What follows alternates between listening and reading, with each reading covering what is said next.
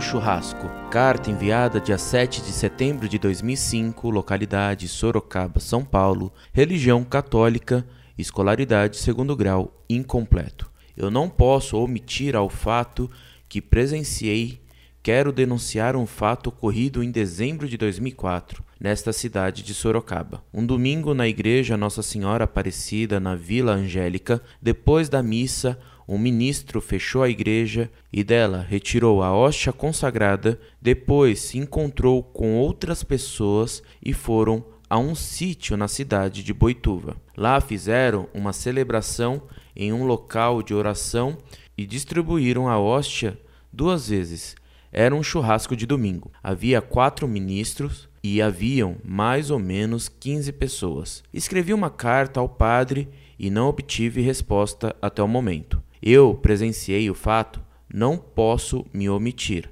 pois o corpo de Cristo é sagrado e não aceito o fato. Considero isso um desrespeito ao corpo de Cristo, pois o local não era a igreja era local de oração da família. Não havia doente neste local. Nessa igreja, o ministro não sai do cargo. São ministro há mais de oito anos. Pedimos desculpa desde já. Obrigado pela sua atenção. Deus te abençoe, Jesus te proteja e salve Maria. Muito prezado, salve Maria. Muito obrigado pela informação e Deus o recompense por seu protesto em defesa de Nosso Senhor na hóstia consagrada.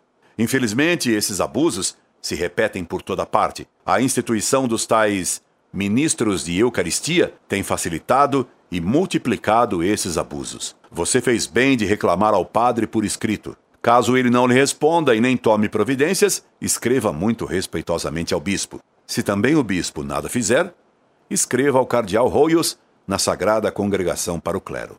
Incorde Jesus Semper, Orlando Fedeli.